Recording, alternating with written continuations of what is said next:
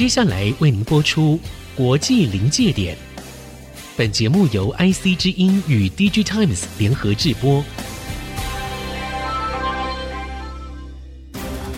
诡谲多变的地缘政治，当国际冲突找上我们，DG Times 总编辑巫凌祥带您剖析科技产业，了解国际局势与世界观点。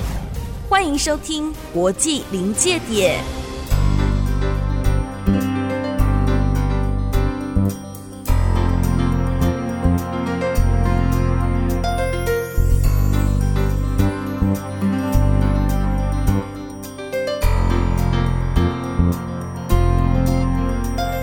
科技产业跟国际关系的对话，欢迎收看《国际临界点》，我是 DG Times 吴凌祥。今天这集很特别啊，除了没有特别来宾之外，这一集也是我们这个节目的这一阶段这个形式的最后一集播出。六月中开始，节目形式将会有所调整，所以今天算是一集告别秀吧。未来第二阶段不管怎么调整，希望观众和听众继续支持、批评、指教，这样我们才会进步。好，国际临界点，今天要谈什么题目呢？今天要讲美国的记忆晶片大厂美光 Micron 在中国的销售遭到封杀的前因后果。这个封杀啊是打了引号的哦，因为整个事件还在进行中，最终能不能用封杀来形容，还有不少的变数。但是它可能是我们日后技术美中科技战过程当中一个指标性的事件。所以呢，今天我们就选择它作为我们国际临界点这半年播出的关门之作主题。好，按照惯例，我们还是把节目拆成就是三个子题。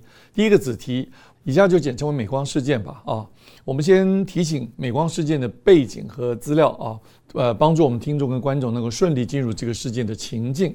什么情境呢？就是第二个子题的重点喽。制裁美光的是中国政府，打狗看主人呐、哦，这个比喻不太好，虽然呃其实蛮贴切的，但是有些粗俗，而且暗藏了褒贬之意在里面，容易误导。不好不好，我来换一句啊。项庄舞剑，意在沛公，呃，其实还是不够好。为什么呢？虽然好像优雅了一点啊，但是历史课纲在新的课纲在实行二十年之后，很多年轻的朋友，我现在出去讲课，发觉他们可能不知道沛公是谁啊。哎呀，不好意思啊，跑题了。呃，回来回来回来，反正啊，第二个子题的重点就是从美光事件看美国跟中国政府正在进行的争斗进度到了哪里了。如果能够看得清楚已经发生的脉络。那就可能注意哦，只是可能哦，就会对未来美中科技战的发展作为比较精准的预测。这就是我们今天第三段的重点，对未来的发展的预测，也是我们设计这个节目的初衷啦。全球产业跟国际关系的对话。是的，在您听看这个节目的此时，推动国际关系最主要的力量就是美中之间争夺。国际格局主导国家 domination 这个地位之争的力量啊，这两个东西强权要争到什么时候呢？或争出一个什么样的结果呢？哇，胡凌祥，你有水晶球吗？啊，能看到未来吗？当然不是，这就是我刚刚强调的，我们只是有可能对未来做出预测，换言之，也有可能做不出预测，或者预测不准确。为什么呢？我会在节目结尾前的第三个子题再告诉你为什么不会准确，可能不准确啊。好，国际临界点，科技产业跟国际关系的对话，现在开始对话。我们进入第一个子题：美光事件的背景。三月三十一号就是三月的最后一天啊，正好是清明假期前的周五晚上，大部分人都赶着去休假去了。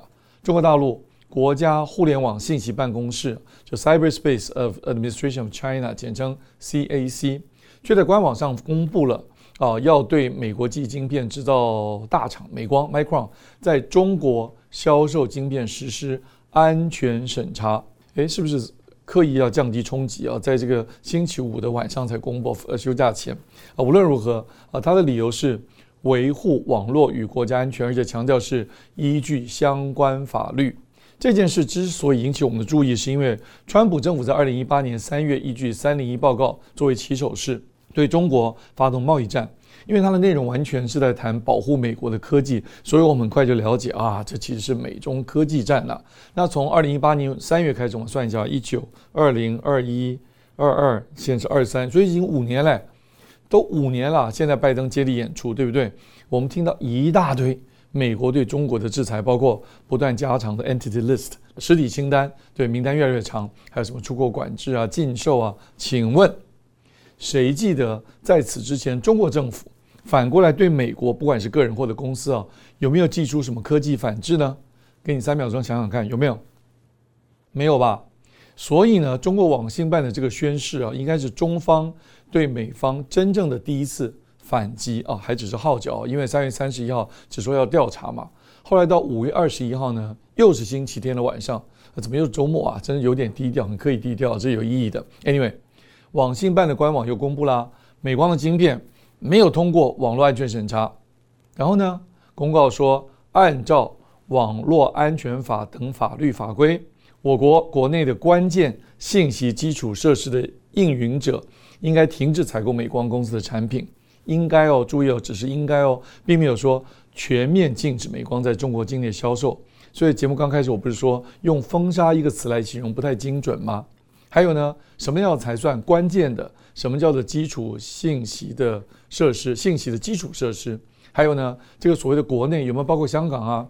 中国海关在计算晶片贸易的时候，往往把中国本土跟香港的数字分开来。那个美光过去在中国大陆二零二二年的占比是百分之十一，香港还要小一点，这两个是分开来算的。所以到底这个国内算不算香港呢？好，我要说的是什么呢？我要说的是说，中国这项史无前例的反击啊，这个力道还有很多施展的弹性空间，不能够排除高高举起，结果轻轻放下，或者不是那么重放下的可能性。为什么？好，这就要进入我们今天第二个子题了，就是我们要讨论的，从美光事件看美国跟中国正在进行的争斗，这个进度到哪儿了？我们之前的节目谈过，中国在半导体战场上几乎被美国全面压制，按理说要反击也应该在其他领域啊，譬如很多网民爱谈的稀土啊，其实我认为机会不大。不过这以后我们另外再说，因为在逻辑上，敌对的两方啊，应该以自己的强项来打击对方的弱项，对不对？如果你赞成我刚刚说的这个啊，在半导体领域，中国是弱势的一方。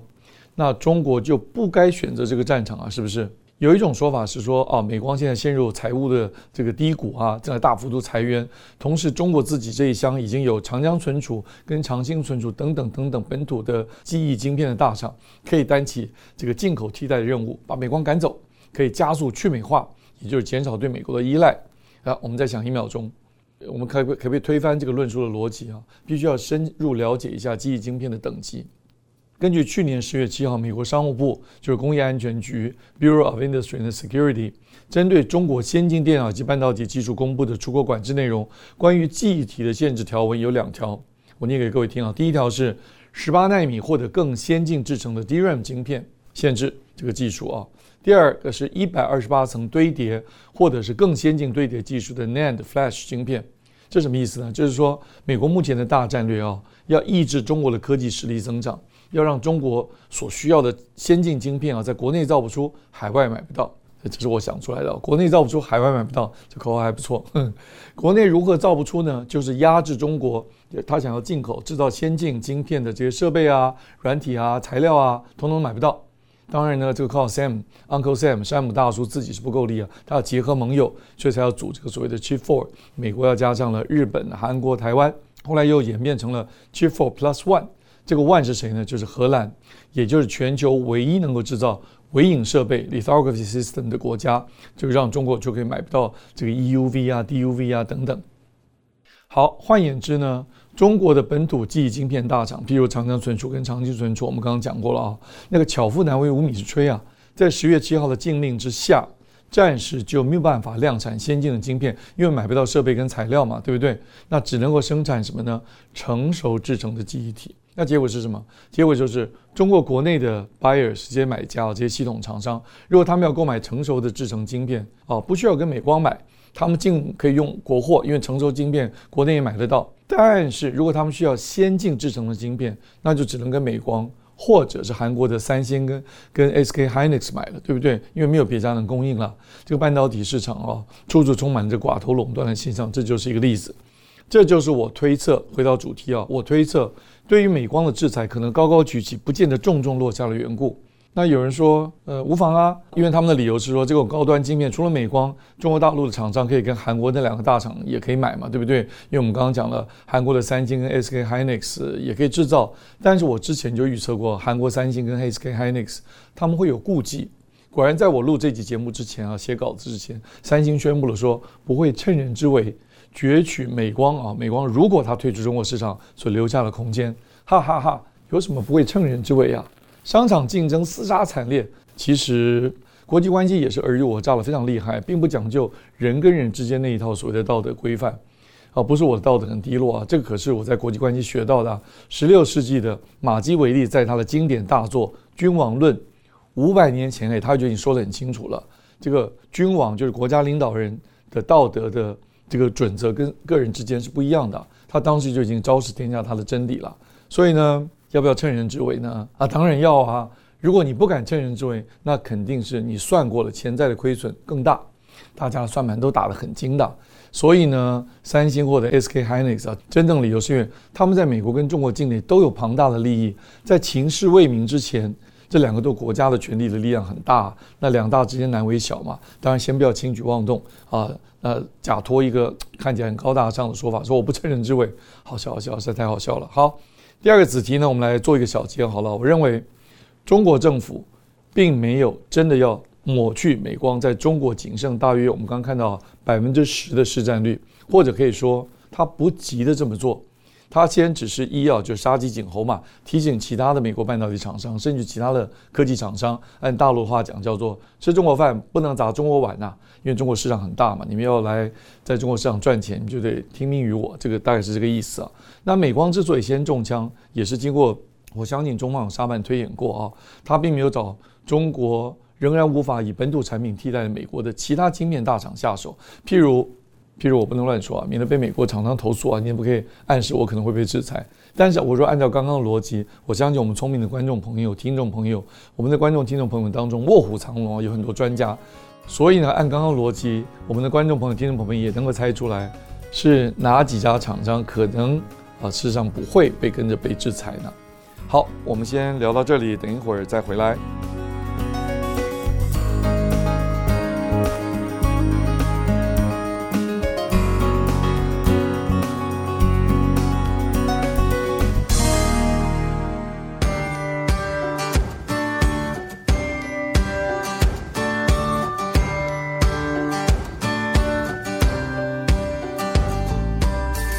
节目再回到国际临界点。刚刚是第二个子题嘛，顺着第一个子题的美光事件，我们拉高层次，从中美这个国家间这个层次，看到美中科技战仍然处于弱势的中国哦，也不是没有完全没有招数哦，只是它的反击的力道不太强。诶，既然力道不太强，不够力，那为什么要整这么一下子啊？好玩吗？当然不是了。要回答这个问题，就要讨论我们今天的第三个子题了：美中科技战未来会如何发展？哇，这是一个大哉问。首先要界定未来是多久的时间。如果跟美苏那个上一场的冷战对比啊，这一场因为也是权力之争嘛，权力转移之争。从一九四六年三月丘吉尔的铁幕演说算起的话，到一九九一年耶诞节啊，这莫斯科红场降下镰刀这个钉锤起，满打满算有四十五年有九个月。蛮长的啊，所以美中这场权力转移之争 （power transition） 的这个这个 struggle 啊，这个序曲才刚刚开始呢，还早。不过这是长期的未来，有点太长了，我大概听不到中曲了啊。我希望我们观众朋友们都能够，或者听众朋友们都能听到中曲，活得久一点，健康一点啊。但如果是短一点的未来呢？譬如短到一年好了，很多人不是每年一开年就喜欢去排一个命盘，问一下今年流年吗？这也是一种预测嘛。所以短期的未来就是一年，所以预测未来一年，这我们可以谈谈看。但是开场的时候我们讲过，我们没有水晶球啊，那预测必须来自于推理，而推理呢，必须先确立大前提，然后一步一步的按照演绎法推下去，中间不可以逻辑跳跃哦，也不可以偷换概念哦，要尽可能的严谨，然后才能呢推推推推推推出一个结论。好，现在我可以回答开场时埋了一个梗：为什么预测结果仍然可能不准确？这个问题出在这个大前提啊，等于是推论的这个基础啊。基础如果不扎实，推理的过程再严谨，答案必然是错的。还有还有啊，推理的时间很长，期间的变数又太多啊，多到人脑甚至电脑都没办法处理，因为都是非线性的数学方程式啊。啊，不好意思，又有些跑题了。回到我们第三次题啊，我对于美中科技战的短期的预测是什么呢？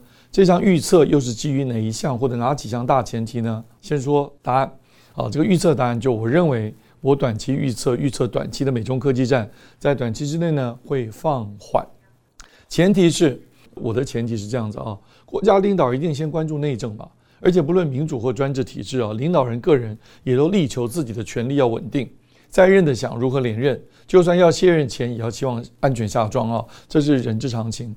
那我们看今年以来，先看美国啊，美中两国的国内的纷纷扰扰啊，这实在是太多了。我们先看美国，美国为了克制通膨、提高利率，意外的还搞了银行倒闭。那服务业缺工很严重，科科技业呢又裁员，存货过多，等等等等，问题很多。那中国呢也不好过，就业情况，尤其是年轻的失业率啊，一直居高不下。外资的这个产业产能啊、生产线又流出到东南亚，比如印度啊，呃，都很多。这种情况也一直持续。然后地方政府的那个财务状况不佳，不能够靠再靠这个卖土地、批土地来来换取这个财源嘛。所以整个中国的 GDP 呢都遇阵乏力。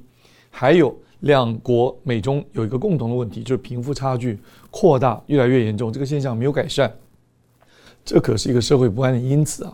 读过历史的政治家都应该知道这个问题的严重性啊！哦，还没有完，拖延了十五月的去年二月开始的这个俄乌战争，也不能让它的损害持续扩大下去，大家都快受不了了。所以呢，美中两国的领导人应该都希望从外交战场上抽回一些心力，回到国内面对内政，该干啥干啥，这就是我的前提呢。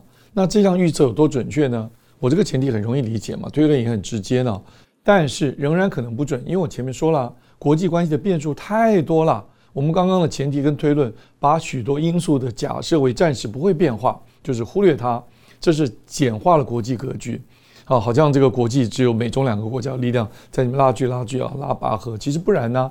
我们随便举个例子好了，那这两天发射那个弹道飞弹的金三胖，他一定不乐见朝鲜在国际上都没有能见度，对不对？没事他就来唤起大家注意他，他还存在哦，啊，你怎么样也尊重我一点吧。那还有呢？哦，还有印度，莫迪也可能常常想，我印度的人口第一大国啊，你怎么样也不能忽略我。我在两大国之间，我是有这个能力啊，这个纵横捭阖的，对不对？还有很多啊，甚至不是人类能掌握的变数，譬如 COVID-19 这种老天爷的恩赐啊，有点像。看 大陆有个学者易中天，他不常说现状不可描述，未来无法预测，一切皆有可能，是不是？好，这什么意思呢？就是说啊。预测常常是不准确的，但你就会问啊，那为什么还要预测？这就发展科学的目的吧？不预测就没有办法验证理论嘛。政治学成为科学，这是必经的途径了啊。当然，这是我我的看法，因为我也有老师们啊、学长、呃学者们也跟我看法不一样。好，以上就是今天的国际临界点。我们的主题是美光事件。第一段简单说明美国被中国网信办慢慢制裁的事件本身啊，美光被制裁。第二段呢，拉高层次，从美国跟中国科技战的这个大的这个空间框架来观察美光事件。第三段呢，我们又把时间呃更拉长啊，不只是空间，时间也拉长，预测美中科技战的短期未来。我认为答案是会放缓。要强调的是，这个预测不见得准确。为什么常常讲不见得准确？不是我担心会被打脸，而是要保持一个比较谦卑的态度，才能看到更多的其他的变数，做出修正，不至于刚愎自用。美中科技战还有很多值得我们继续持续观察的部分呢。您现在收听的是国际临界点，由 DigiTimes 和 IC 之音联合直播。未来国际临界点将进行节目改版，最新的节目讯息请锁定 IC 之音官网及脸书的粉丝团。谢谢，我是吴林祥，我们下次再见。